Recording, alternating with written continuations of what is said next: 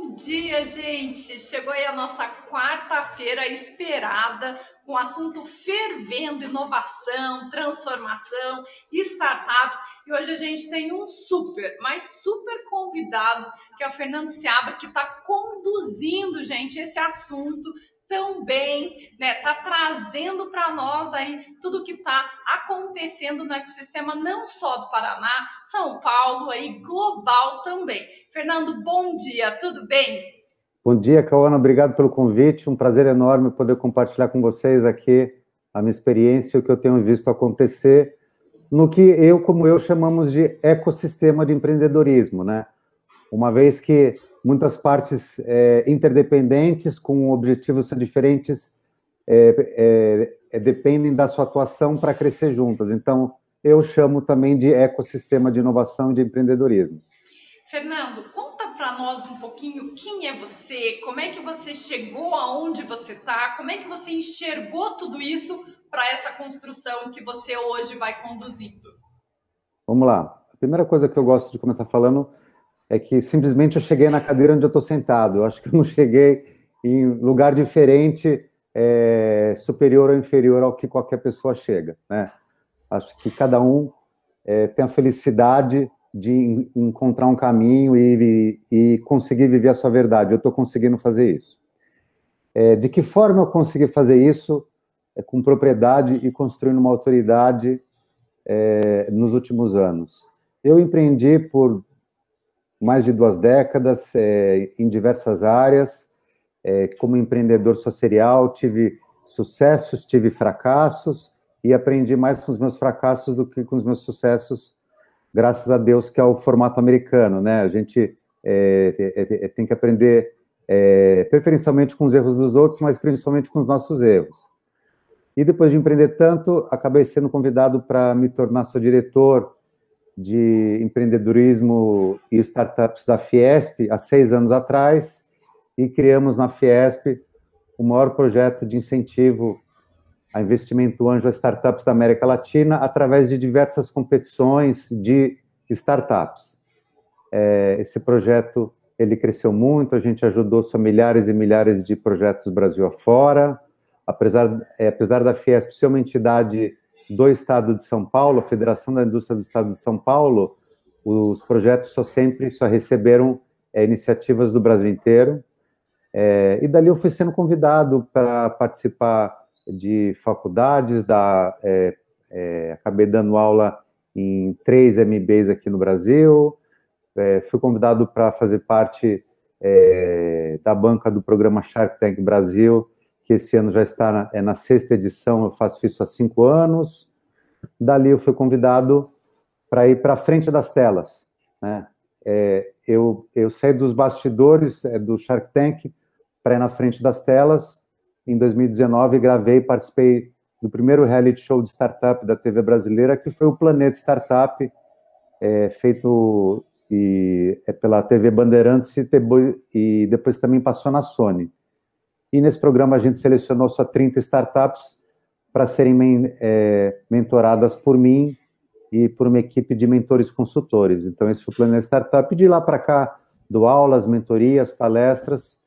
Esse ano de quarentena acabou sendo um ano muito, muito produtivo para mim. Acho que eu nunca trabalhei tanto em função aqui é, da agilidade da presença digital transformação, olha que tem bagagem aí, hein, Fernando? Tem coisa sendo desenvolvida. Essa transformação, a gente tem falado muito da inovação, mas a inovação, o que, nós percebemos? É intangível, é muito grande, as pessoas é, sabem que existe, existe uma consciência, mas não sabem como de fato inovar. Você que está nesse meio todo, qual que é o seu olhar para inovação? Vamos lá. É primeiro importante as pessoas é, se darem conta que inovação não é novidade nenhuma. Né? É, é tem um livro sou muito legal que é o Build to Last, é, construídas para só durar, que fala sobre as empresas centenárias. Então, é, todo mundo sempre inovou. É, sempre existiu é, módulos e o conceito de startup dentro das grandes empresas, mas simplesmente tinha outro nome, né? é que agora virou, é, agora vir, é, virou cada vez mais a bola da vez, uma vez que com a digitalização sobre processos, empresas, a facilidade que a gente tem de chegar a consumidores em lugares mais distantes, faz com que é, processos de inovação se tornem cada vez mais acessíveis, ágeis é, e simples de ter resposta para que a gente aprenda com os nossos processos. Então a gente tem que lembrar que é, a gente tem dois lados. A gente tem que pensar sempre em capacidade e em agilidade. Né? As grandes empresas têm muita capacidade, mas têm pouca agilidade. Essa capacidade ela vem porque as, é, as médias e grandes empresas têm o que a gente chama de recursos. Esses recursos é, sendo capital, pessoas e tempo. Né? Mas muitas vezes não tem a agilidade que as pequenas têm. É, as pequenas têm mais agilidade, mas têm menos capacidade, ou seja, têm menos recursos. É, e aonde encontrar o meio termo, né, entre é, ter recursos suficientes, ter capacidade suficiente e agilidade suficiente para atender cada vez mais rápido a dor do mercado, o problema que tem que ser só resolvido. Lembrando que a gente ainda tem que ensinar só para as pessoas que o correto é partir da solução é, de um problema, de uma dor, não da implementação de um produto ou de um serviço. Ainda o processo é feito de forma errada por muitas pessoas, só lembrando que é, o motivo maior pelas quais as startups quebram, e a gente sabe que em média 42% das startups quebram, uma vez que lançam produtos e serviços que o mercado não precisa. Ou seja, as pessoas ainda pensam em lançar a sua melhor ideia porque é a melhor ideia do pacote, eu tenho a melhor é, bolacha do pacote. Não necessariamente eu estou resolvendo um problema que eu conheço, que eu tenho autoridade sobre ele, que eu vivi, que eu pesquisei e que eu estou com pessoas aqui que precisam que aquilo tenha é, seja solucionado. Então, como balancear capacidade com agilidade? É, é, o, é o dilema que, é que todo mundo passa hoje, não é à toa que a pandemia eh, se tornou uma grande oportunidade para pequenas empresas ágeis se aproximarem de médias e grandes empresas para levar inovação, criar seus departamentos de corporate venture, eh, se aproximar eh, das startups para que elas tenham essa agilidade. Então, esse esse namoro, noivado e casamento entre a agilidade e a capacidade hoje tem sido implementada na prática através desse namoro, noivado e casamento entre os pequenos, médios e grandes do mercado. Olha só, ouvindo aqui você falar, 42% das startups quebram justamente porque elas não conseguem trazer a solução para uma dor. Né? Elas trazem uma ideia, uma coisa que elas gostam. A maioria é assim: eu gosto, eu gostaria de ter, então eu vou desenvolver. É, e do outro lado da mesa, a gente encontra as grandes empresas tradicionais que também não conseguem enxergar a solução de uma dor. Né? Elas vinham fazendo coisas há 100 anos, continuam e acho que vão permanecer no mercado. Como é que você enxerga esse cenário para as empresas tradicionais? É, essas empresas têm uma oportunidade muito grande agora através de entender e implementar o que a gente chama de processo de digitalização não só para oferecer o que elas têm em seu mercado, é, o seu produto e serviço, só todo mundo hoje que não vive assim é, perde o acesso ao seu mercado, mas também usar esse, essa mesma mentalidade para fazer o seu processo de P&D, é de desenvolvimento de produtos e serviços. Então, para estar tá mais próximo, fazendo pesquisa. É, hoje, é, é, bem comum você ver em, em empresas é, lançando produtos através é, do digital, com diferentes formatos, diferentes cores, diferentes preços, mas produtos que ainda nem existem, né? Então a gente faz hoje essa pesquisa de mercado assim só também, né? Então é, eu digo o seguinte: é melhor você frustrar um cliente potencial seu para chegar no final de um carrinho de compra e ele lê e e, e, ele lê a frase só produto ainda não disponível, é, do que você passar por todo o processo de desenvolvimento daquele produto, pôr ele no mercado e não vendê-lo. Então, é melhor só vou é, se frustrar muitos que demonstram a intenção para satisfazer a necessidade de uma quantidade só muito maior que realmente tem aquela intenção para ser satisfeita. É, é olhar né, para uma fatia do mercado e saber quem são, quem são essas pessoas que de fato comprariam, não é sair atirando para todos para todos os lados. Quando a gente fala de inovação, a, tanto uma startup, justamente por ter agilidade, mas não tem tanta capacidade, é um pessoal mais novo, né? É um pessoal com mais imaturo, seja por negócio, seja até por desenvolvimento da própria, da própria ideia. E quando a gente fala de inovação em empresas tradicionais, o que acontece? Tem sim essa capacidade, mas as pessoas ainda não estão preparadas para fazer essa junção com as startups. Né? Existe um atrito aí. Como é que você enxerga isso? Ou melhor, como é que você também consegue transpor né, esse desafio? O, a, é, a, gente vê hoje é, é, empresas médias e grandes é, criando seus processos de hackathons, é, lançando seus editais, é, mostrando para o mercado só problemas que devem ser solucionados e buscam, através de empresas que têm muito mais agilidade, só, por exemplo, as startups só buscam essa solução. Então, essa é aquela forma que a gente comentou agora há pouco, é do namoro, noivado e casamento, né? É... E uma empresa média e grande que não vê o mercado assim hoje, é... a gente diz que é mais do que uma questão é, de sobrevivência, é como você é, entrar debaixo de uma piscina e, e esquecer que tem que respirar, né? Você vai morrer.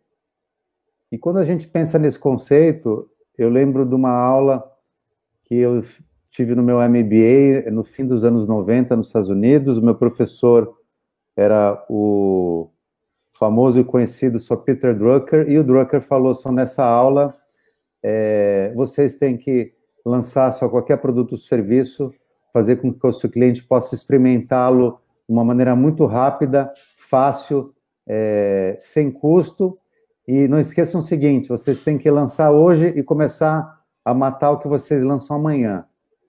Para mim, escutar isso há 25 anos atrás foi um choque.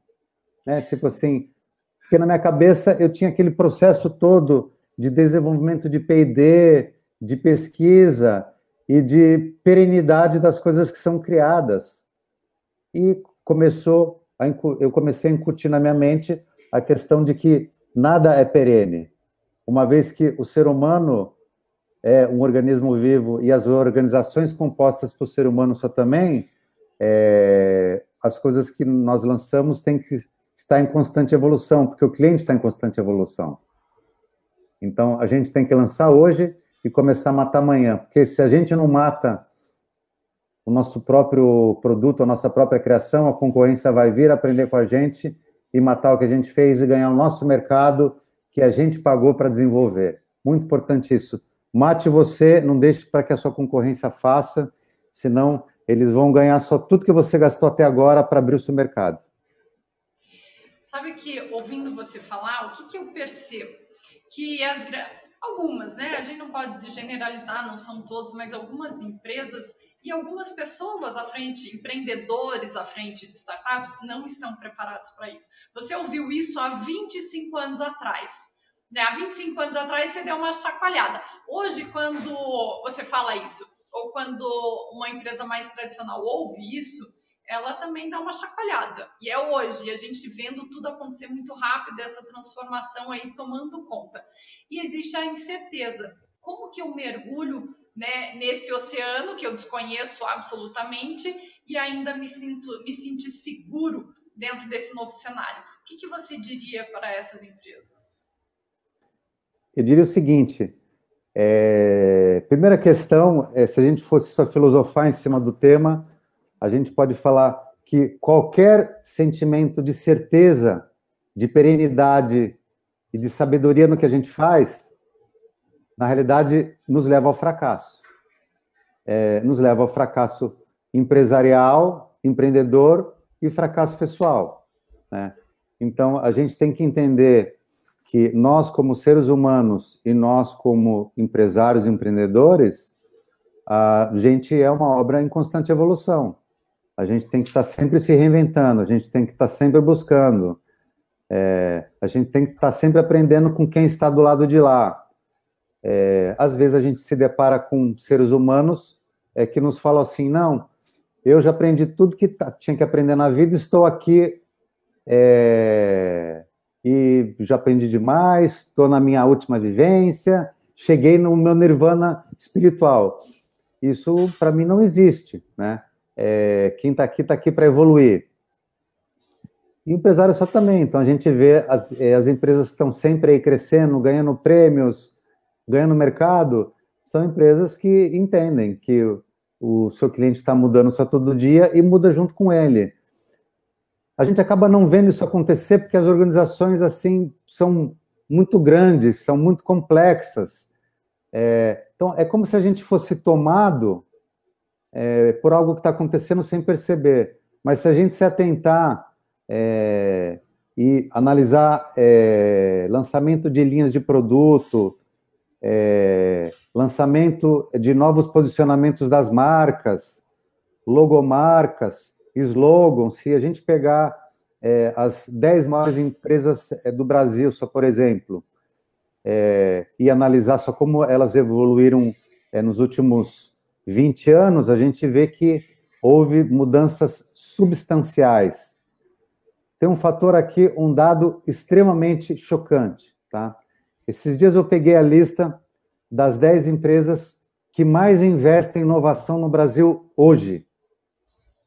Olha só. Tá? Deixa eu ver se o dado está aqui. Eu lembro de cabeça. Aqui, ó. As empresas que mais investem em inovação, a primeira delas é a Natura, que tem 52 anos de idade. Tá? Depois tem mais nove, é, o tempo de vida médio dessas empresas é de 67 anos e meio. Essas empresas é, têm, na média, 68 anos de, é, de vida. São as empresas que mais investem em inovação. E eu te pergunto, Socorana, inovação é coisa de startup? Não, não deveria, não, não poderia ser, né? Esse dado é chocante. Olha o tempo de vida só dessas empresas. Muito novas. 52 anos, 91, 15, 45, 26, 156, 11, 92, 155 anos de, eh, de vida e 32 anos de vida. Isso dá 68 anos em média de vida das 10 empresas que mais investem em inovação no Brasil. Então, quem é grande e não está investindo em inovação, vai morrer. E quem é pequeno e é startup e acha que é o único cara que sabe de inovação, vai morrer, porque é prepotente. Então, você é, tem que casar isso tudo, né? Tem que fazer, é como a gente começou falando, levar agilidade para quem tem capacidade. E quem tem capacidade, que é a possibilidade de mais recursos, que é capital, é, pessoas e tempo, entender que tem que diminuir uma coisa nos seus processos, que é atração, o atrito, né? É, quanto menos capital, menos gente e mais rápido a gente faz, mais ágil a gente vai ser. Ô, Fernando, sabe, ouvindo você falar aqui, o que, que eu percebo? E assim, no nossa, na nossa vivência, no nosso dia a dia, que a gente está no meio da mesa. De um lado estão as startups, do outro lado estão as grandes empresas é, precisa aí uma mudança de mindset. Seja para startup, onde tem que deixar de lado uma prepotência, seja para as grandes empresas que precisam entender que tem que, faz, tem que passar por essa transformação, precisa investir na inovação. Mas essa transformação, essa mudança de mindset, as pessoas não têm. E você está aí todo dia, né, batendo nessa tecla. Como que você diria que eles poderiam passar por isso ou poderiam dar o primeiro passo para essa mudança ou para essa forma de pensar? Cauana, essa questão de mudança de mindset, eu acho que é como misturar água com óleo, né? É como você bater água em pedra e furar e gastando aquela pedra. Né? Você tem que jogar água na pedra todo, todo dia. Tá?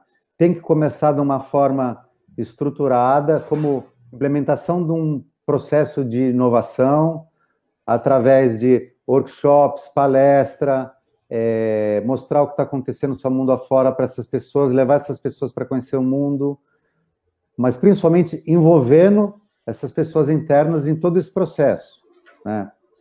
É, isso tem que começar é, de uma forma é, de fora para dentro, juntar aquela água com aquele óleo e um dia vai sair ali um molho, né? Mas tem que ser forçado, né? É, não adianta simplesmente é, ter um bate-papo e esperar que do dia para a noite as pessoas vão acordar. Meu Deus, o meu mindset mudou. Olha, eu recebi aqui uma luz no meio da noite e sou uma nova pessoa, vou chegar se a pessoa. Não, porque a gente não é feito para mudar.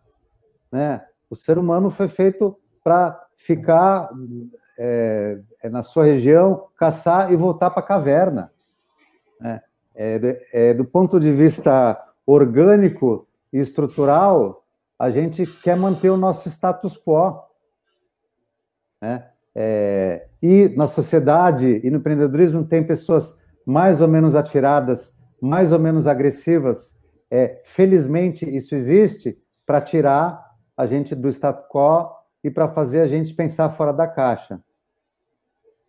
O problema é que muitas vezes essas pessoas atiradas é, beiram o que eu chamo de, é, de processo patológico. São praticamente psicopatas e às vezes acabam arrastando uma manada junto com você. Né? É, então, só por isso que eu falo: é, se você quer pensar fora da caixa, examina muito bem aonde você vai, pesquisa o histórico, veja o que essa empresa já fez, veja o que os executivos já fizeram. É, acredite muito mais no que os outros falam de qualquer pessoa e de qualquer coisa do que qualquer empresa e do que qualquer pessoa está falando de si mesmo.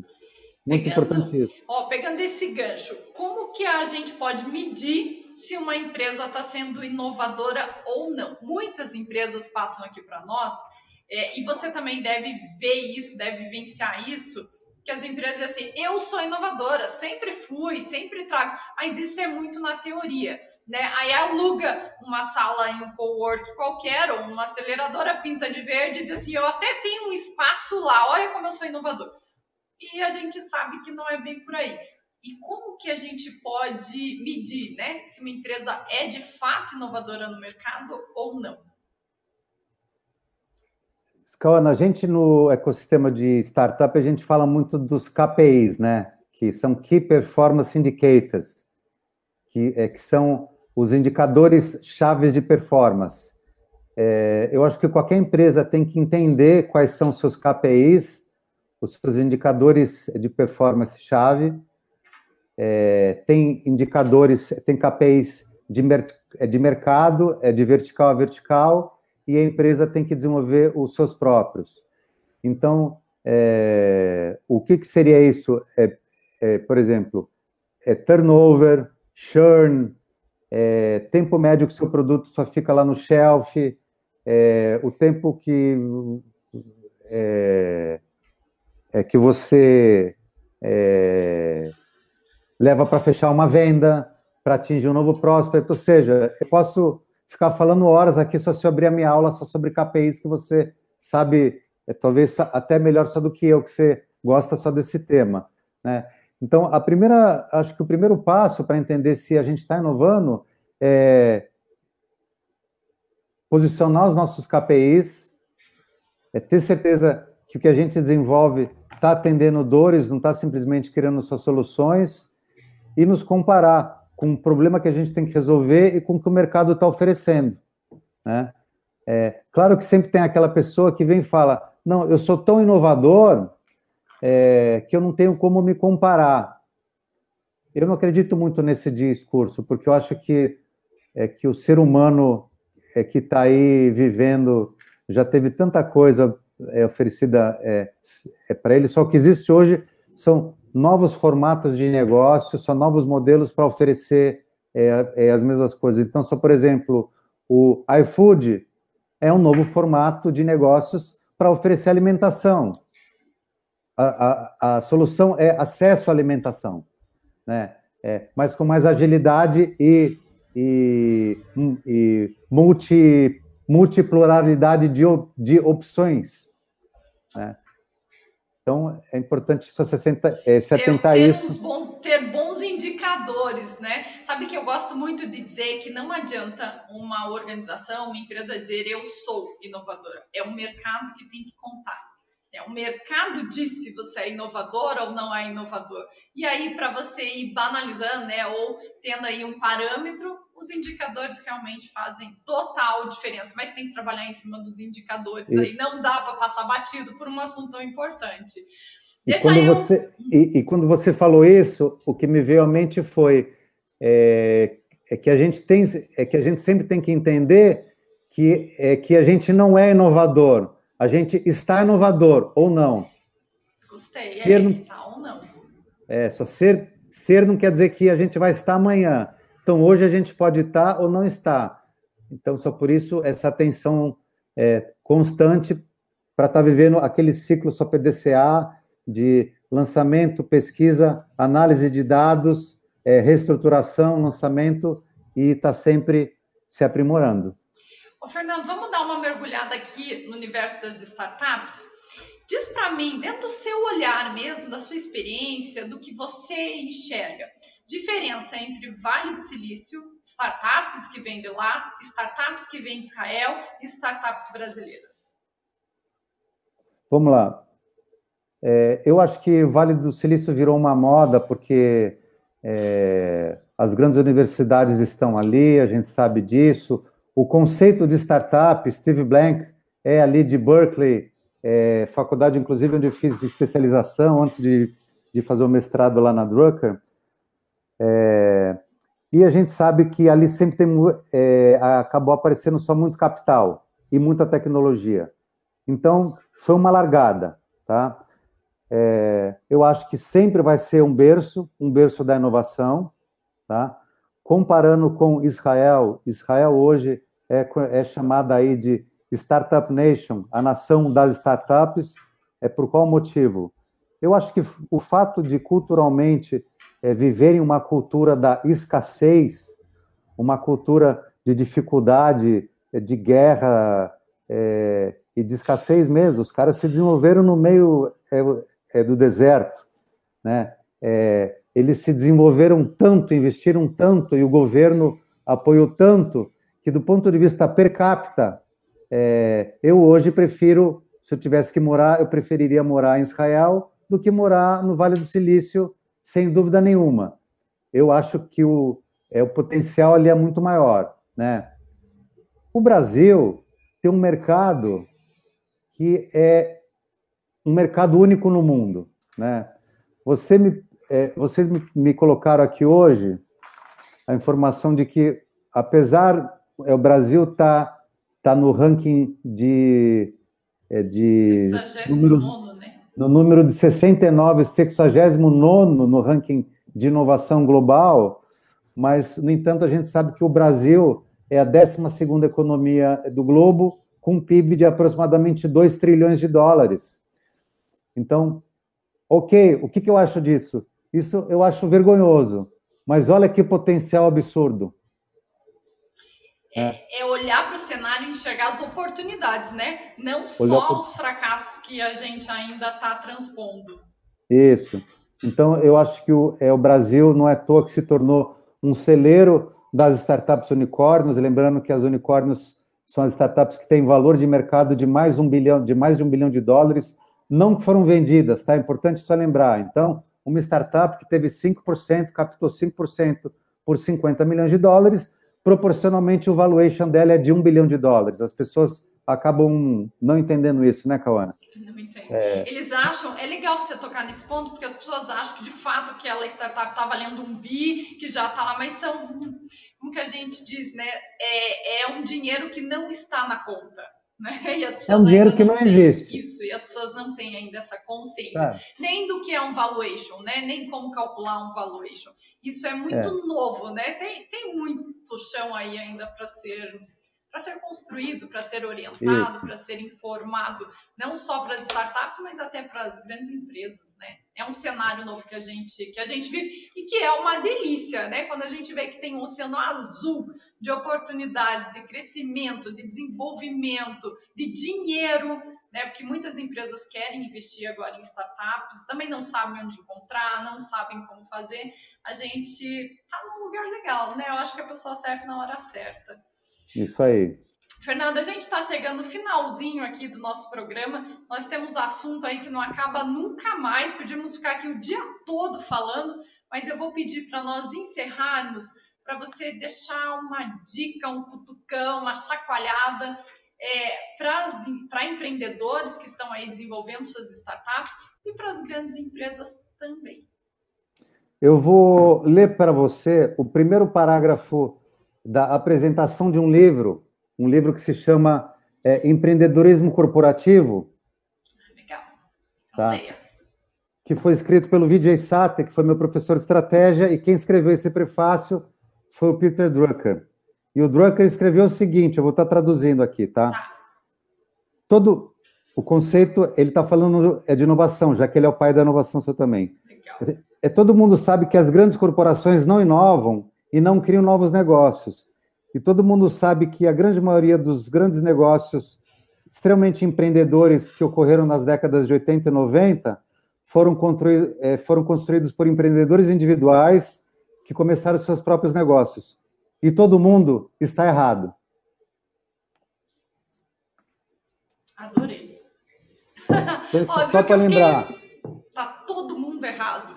Está todo mundo errado. É, se você é grande e está esperando alguém fazer só por você, você já perdeu o trem, né? É, talvez você não chegue até o ano que vem, porque o seu caixa é grande demais e você ainda não morreu. Mas é isso, gente. Inovação está no sangue. Se você é pequeno, médio ou grande, não importa o seu tamanho, faça é, que seja um início que te traga dores, mas as dores são necessárias para qualquer crescimento profissional e principalmente pessoal. Muito legal, Fernando. Obrigada. A gente deseja aí para todos que estão nos assistindo um ótimo restinho de semana e que a gente fique com esse desconforto aí na alma para querer inovar, para querer transformar, fazer diferente. Gente, obrigada e nos vemos na próxima quarta-feira. Tchau, tchau. Obrigado. Abraço, fiquem com Deus. Tchau, tchau.